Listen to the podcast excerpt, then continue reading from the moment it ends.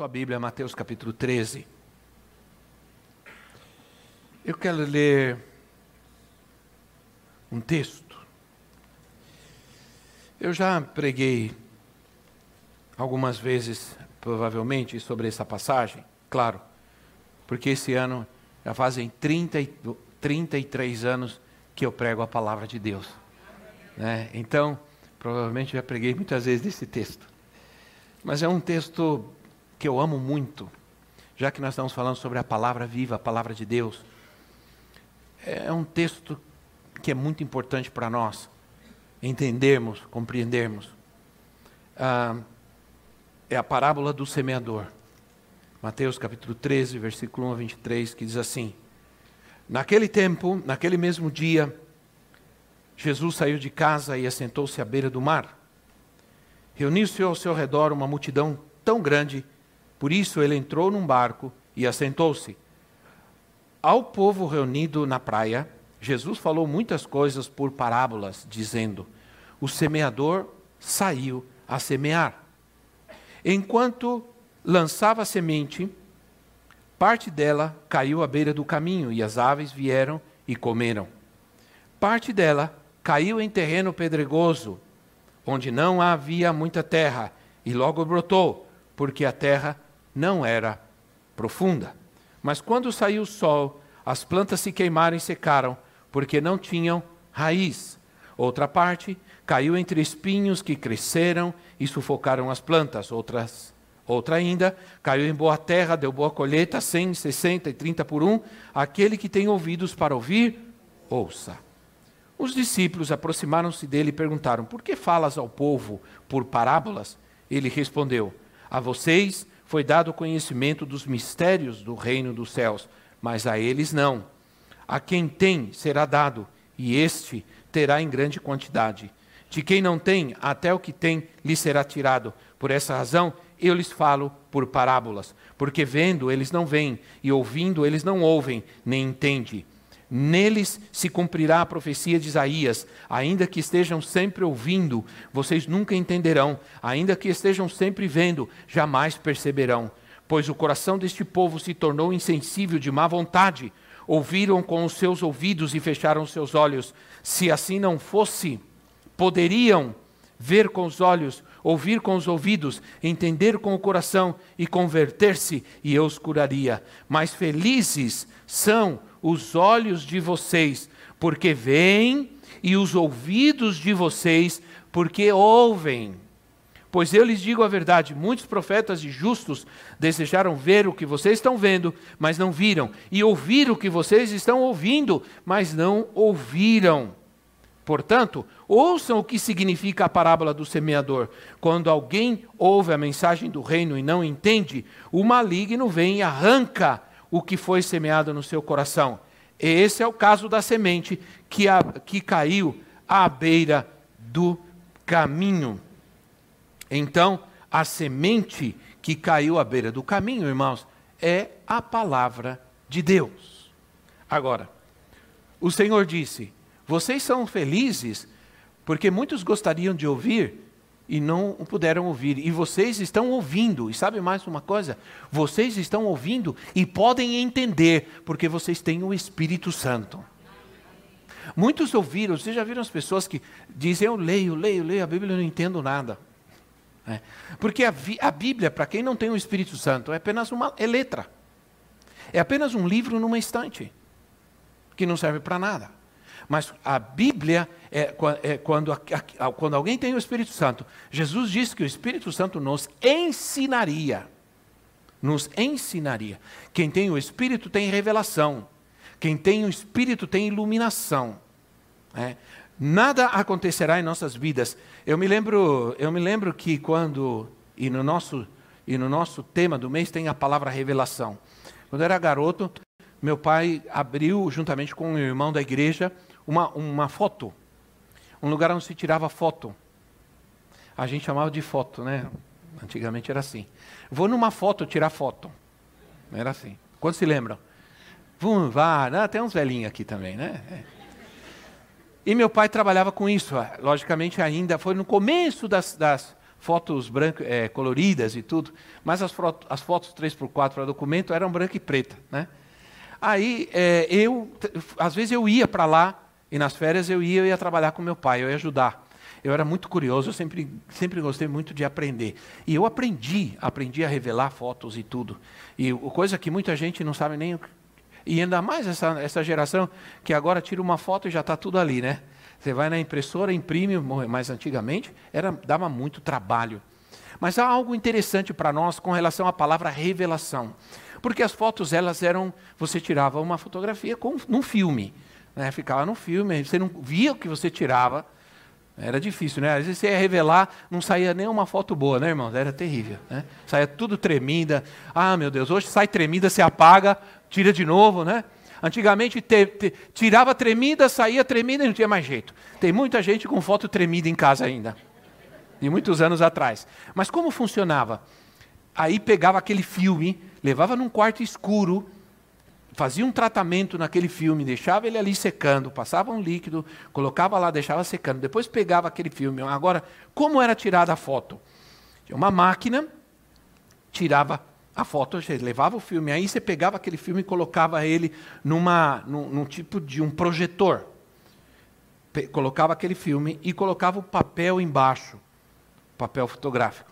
E, aquele, e aquela, aquela luz passava por aquele filme, passava por aquele filme e, de certa maneira, era imprimida naquela, naquele papel em branco, só que você não via. Aí ficava lá 30 segundos, você contava até 30, pegava aquele papel branco, branco, você não via nada. E se você não fizesse nada, ficava branco, você não via nada. A foto está ali? Tá. A foto já está ali? Está. Mas não se podia ver. Então se levava num líquido, que chamava líquido revelador. Hum?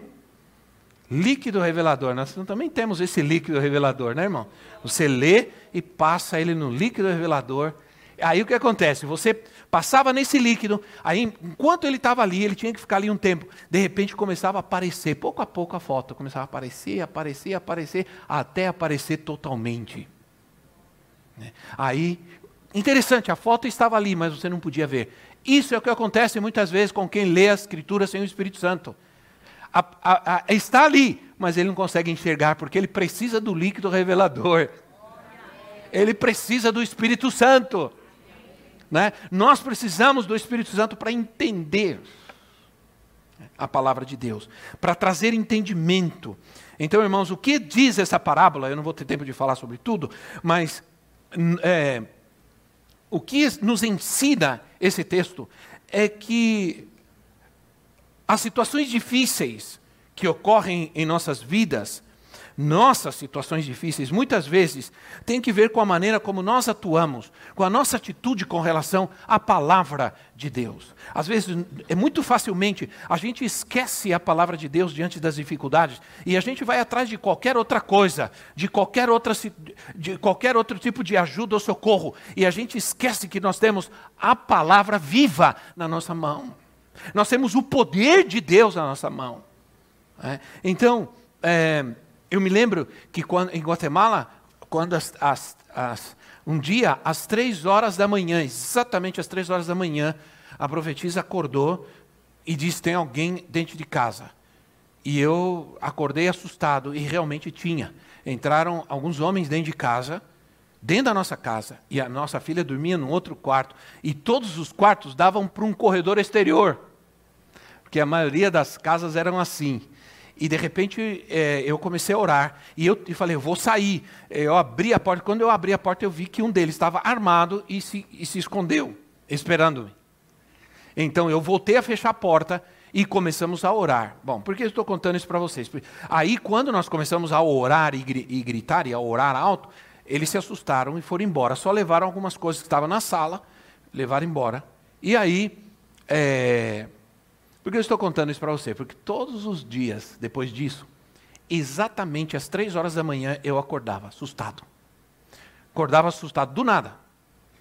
Acordava assustado e não conseguia dormir mais. Me enchia de pavor, de temor. E, e, e aquilo era um ataque terrível. Eu sabia que aquilo era um ataque terrível. Porque eu, eu sei que um espírito de temor entrou na minha vida. Todos os dias, todas as noites, três horas da manhã, pá, me abria os olhos e não conseguia dormir mais. E você sabe, era difícil poder trabalhar e viver assim. Ninguém pode viver bem se não dorme bem, né? Mas aí, alguém fala, alguém um dia é, ministrando, falou: Você quer dormir em paz? Leia Salmos capítulo 4, versículo 20. Salmos capítulo 4.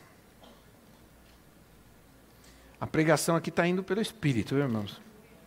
Quem sabe Deus está falando com você. Que diz assim, Salmo capítulo 4, versículo 8, que diz assim: Em paz me deito e logo, e logo adormeço, pois só tu, Senhor, me fazes viver em segurança. É. Aí eu li isso e disse: é palavra de Deus. Aí eu comecei a recitar esse. Eu acordava três horas da manhã, pá, primeira vez que eu acordei três horas da manhã, em paz eu me deito e logo eu durmo e comecei a ler e a pronunciar. Eu decorei esse versículo e comecei a falar. E ficava falando, falando, falando, repetindo, repetindo, repetindo, até dormir outra vez. E dormia. E foi assim, por, um período de tempo, foi assim. Todo, acordava, em paz eu me deito, em paz eu adormeço. Tô, e eu dormia. Até que eu não percebi mais. Né, irmãos? Que já estava liberto disso palavra de Deus, palavra viva. A palavra é a verdade. Você pode ter uma, é, uma verdade que não é verdade, mas a palavra de Deus é verdade. Por exemplo, você pode ter a seguinte verdade: não tenho dinheiro. Sim ou não? Aqui, ó, não tem mesmo. Mas isso não é a verdade. Né? Isso é uma condição. A verdade é que o Senhor suprirá todas as tuas necessidades em Cristo Jesus, conforme as suas riquezas em glória. Então você vai viver a realidade ou vai viver a verdade? Você vai crer numa realidade que não é verdade ou vai crer na verdade que é verdade? Então tem que crer na verdade. E conhecereis a verdade, e a verdade vos libertará. Foi a verdade que me libertou. Foi a palavra de Deus que me libertou do medo, do temor. Né? Aí, nessa parábola, o Senhor está falando sobre a, pa a palavra. A semente é a palavra. A palavra, a mensagem de Cristo que transforma o coração. Quando alguém ouve, diz assim, quando alguém ouve, né, diz o versículo 19, quando alguém ouve, a todos os que ouvem, diz a revista atualizada, a todos os que ouvem, quando alguém ouve, a outra versão, a todos os que ouvem. Então, esse texto se refere à palavra que é ouvida, a palavra que é pregada e é ouvida. Então, diz assim, que a gente deve ter reverência pela palavra de Deus, porque ela é palavra de Deus e ela é viva. Né? Então, ah, se a palavra de Deus ela é grandiosa para você, esse será o nível de poder que a palavra terá na sua vida. Se a palavra de Deus para você é poder, esse será o nível de atuação que ela terá na sua vida. Se a palavra de Deus para você é a verdade absoluta, esse é o nível de atuação que ela terá na sua vida. Ela será verdade absoluta na sua vida. Se você crê que a palavra viva cura, ela vai agir na sua vida dessa maneira. Ela vai te curar. Então, meus irmãos, muitas pessoas, é, infelizmente, muitas pessoas vivem a cura de grandes, ou melhor, vivem grandes milagres de Deus nas suas vidas. Outras não podem ser curadas nem de uma dor de cabeça, porque lhes falta crer na palavra viva, que essa palavra atue nas suas vidas. Como eu preguei é, domingo passado, né? Foi domingo passado que eu preguei, foi, acho. Que eu falei que os judeus, para eles, a palavra não era apenas um, um som pronunciado. A palavra para os judeus sempre teve, toda a palavra pronunciada sempre tem poder. Sempre tem poder. Eles sabem que quando eles estão chamando, por isso eles colocavam nomes, nomes na, nos seus filhos, nomes é, com um significado poderoso, porque eles sabiam que toda hora que eles chamassem aquela, aquela criança, eles estavam pronunciando uma palavra de poder.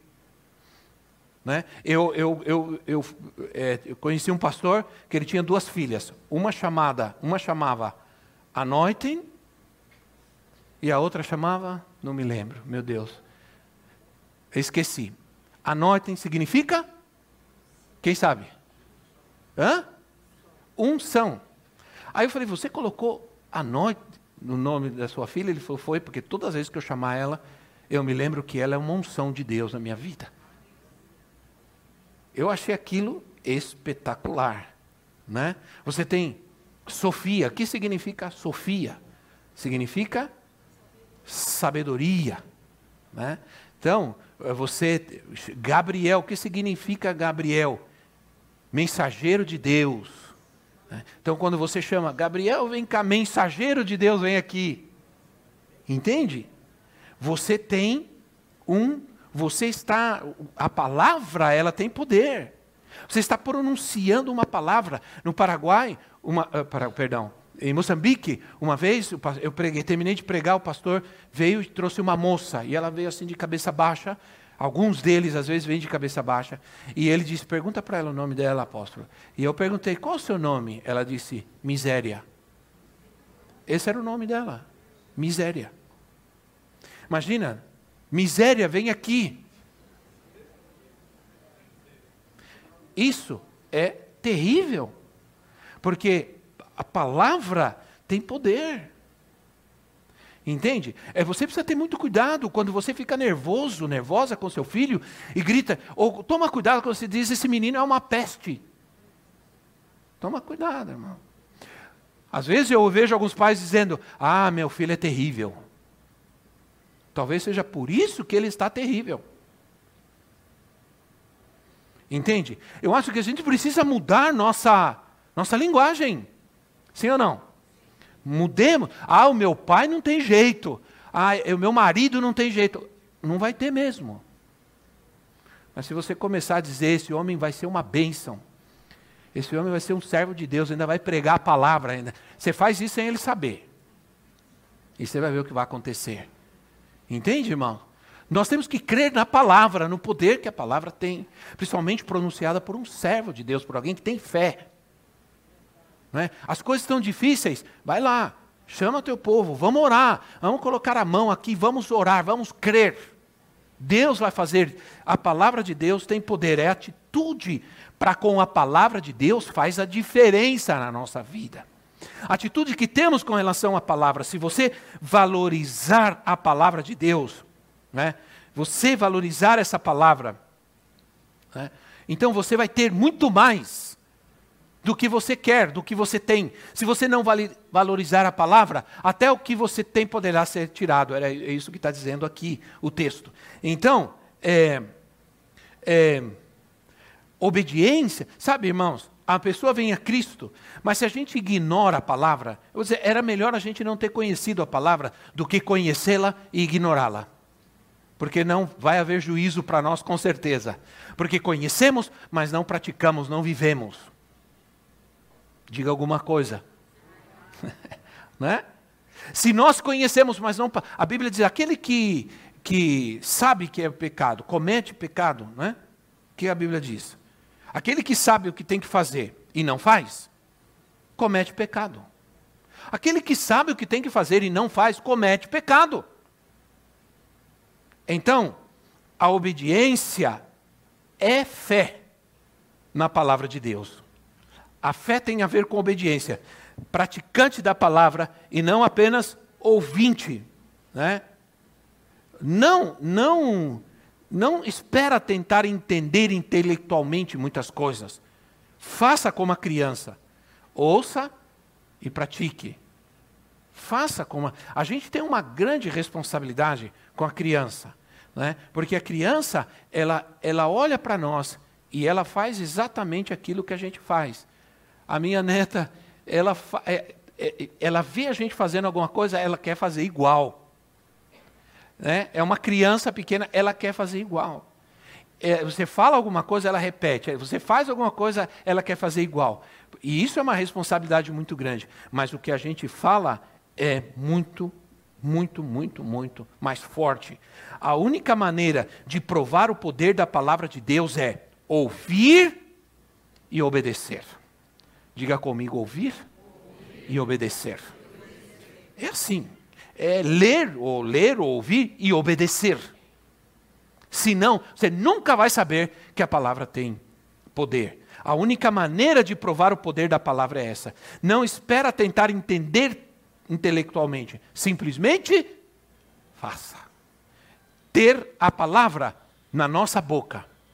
O que a Bíblia diz em Romanos 10, 8. Romanos 10, 8 diz assim: ah, O que ela diz, a palavra, está perto de você, está em sua boca, em seu coração. Isso é, a palavra da fé que estamos proclamando. A palavra não deve estar apenas na nossa mente, nem apenas em nosso coração, mas ela deve estar em nossa boca. Eu tenho que falar a palavra. Eu tenho que dizer a palavra. Ela tem que estar na minha boca todos os dias. Se você chegar a uma condição de que tudo que a pessoa te pergunte, você responde com um versículo bíblico, isso vai ser maravilhoso. é? O que respondeu Satanás quando o diabo tentou? E disse: Olha, faz isso, Senhor, faz aquilo. Ele diz: Não, está escrito. Jesus disse a palavra. Então, quando nós temos a palavra, não apenas nas nossas emoções, não apenas na nossa mente, mas na nossa boca. Se você diz, a minha doença, ah, eu tenho, eu tenho um tal doença, eu tenho tal problema, ah, eu, eu tenho. Se você diz a minha eh, diabetes, o meu câncer, a minha dor de cabeça, a minha enxaqueca, a minha não sei o quê, a minha não sei o quê, é sua. Você já tomou posse dela, fica com ela, não traz para mim não. Nunca diga isso. São palavras que no mundo espiritual tem poder, tem efeito. Nunca diga é, essa doença, que essa doença é sua. Ela não é sua, diga, ela não é minha. Jesus levou ela na cruz do Calvário. Sobre as suas feridas levou todas as nossas enfermidades. Entende? Então, a, a palavra em nossa boca pode ser bênção ou pode ser maldição. Sim ou não, irmãos? Pode ser bênção, pode ser maldição. Então, se nós temos um coração endurecido, porque esse texto também fala sobre um coração endurecido, e aqui está claro, primeiro, é, você não entende por causa da ignorância. E em segundo, não entende por causa da atitude. Então, se você não entende por causa da falta de conhecimento, ou não entende por causa de uma má atitude, você tem um coração endurecido, você é uma terra pisada, endurecida. Quantos se lembram desse, desse eu dei essa ilustração uma vez. Quando, nós, os brasileiros, fazemos muito isso. Em alguns países, assim, Estados Unidos, pelo menos, eu nunca vi. Né? Por exemplo, você tem uma praça que você passa sempre. Mas aí tem um gramado muito grande e tem a alameda, né? Que dá a volta tudo. Aí você já vê que tem um caminho no meio da grama, assim. Sim ou não? Porque alguém não quer dar a volta? Não é? Sempre o brasileiro procurando encurtar os caminhos, né, irmão? Não quer dar volta? Passa pelo meio. Aí vai um, vai outro. Começa a acontecer o quê? Começa a endurecer e não nasce mais nada. Porque vira uma terra dura e pisada. Entende, irmãos? Não nasce mais nada. O coração endurecido é assim. A semente cai, mas não nasce nada, porque a terra está endurecida, está pisada. Né? Nada dá fruto, nada prospera, porque é uma terra pisada. Não devemos ser terra pisada. Não podemos e não devemos ser terra pisada. Devemos ser um campo fértil, pronto para sempre para receber a palavra de Deus e permitir que ela dê frutos em nós, que ela prospere em nós. Não ter um coração superficial, porque esse texto também fala, perdão, sobre ter um coração superficial. Né? É, em muitos lugares, ah, se está pregando uma mensagem que gera um evangelho superficial e gera um, uma fé superficial e um cristianismo superficial nas nossas vidas. O crente superficial é aquele que vive pelas emoções. Facilmente ele aceita a palavra, ele chora, ele, ele, ele, ele diz glória a Deus. Facilmente. E facilmente ele esquece. Facilmente ele esquece. Né? É aquela velha história. Olha, o culto foi uma bênção hoje. Ah, olha, a palavra foi poderosa. É mesmo. O que falou o pastor? Ah, não lembro, mas foi poderosa. Né? Não lembro, mas foi poderosa. Entende? Fácil recebe, fácil se alegra, se emociona e facilmente se esquece. Né? O, a gente precisa, irmãos, trazer essa mensagem, imprimir essa mensagem em nosso coração, porque o que nos faz esquecer, às vezes, facilmente a palavra são as tribulações, os problemas, as dificuldades, as lutas. Ao contrário, nós deveríamos mergulhar na Bíblia quando a gente está vivendo grandes lutas e dificuldades na nossa vida. Mergulhar literalmente na palavra de Deus, começar a vivê-la, a pronunciá-la, a falar, a declarar em nome de Jesus. Eu me lembro uma vez que eu, eu, eu disse assim: você vai procurar emprego amanhã, então você vai fazer assim, já está cansado de sair procurar emprego. Antigamente saía muito para procurar emprego, hoje não procura emprego saindo muito, né, irmão? Hoje você faz tudo sentado na frente do computador. Mas antigamente você saía muito para procurar emprego. E quando você sair, você vai sair, você diz assim, eu vou sair em nome de Jesus.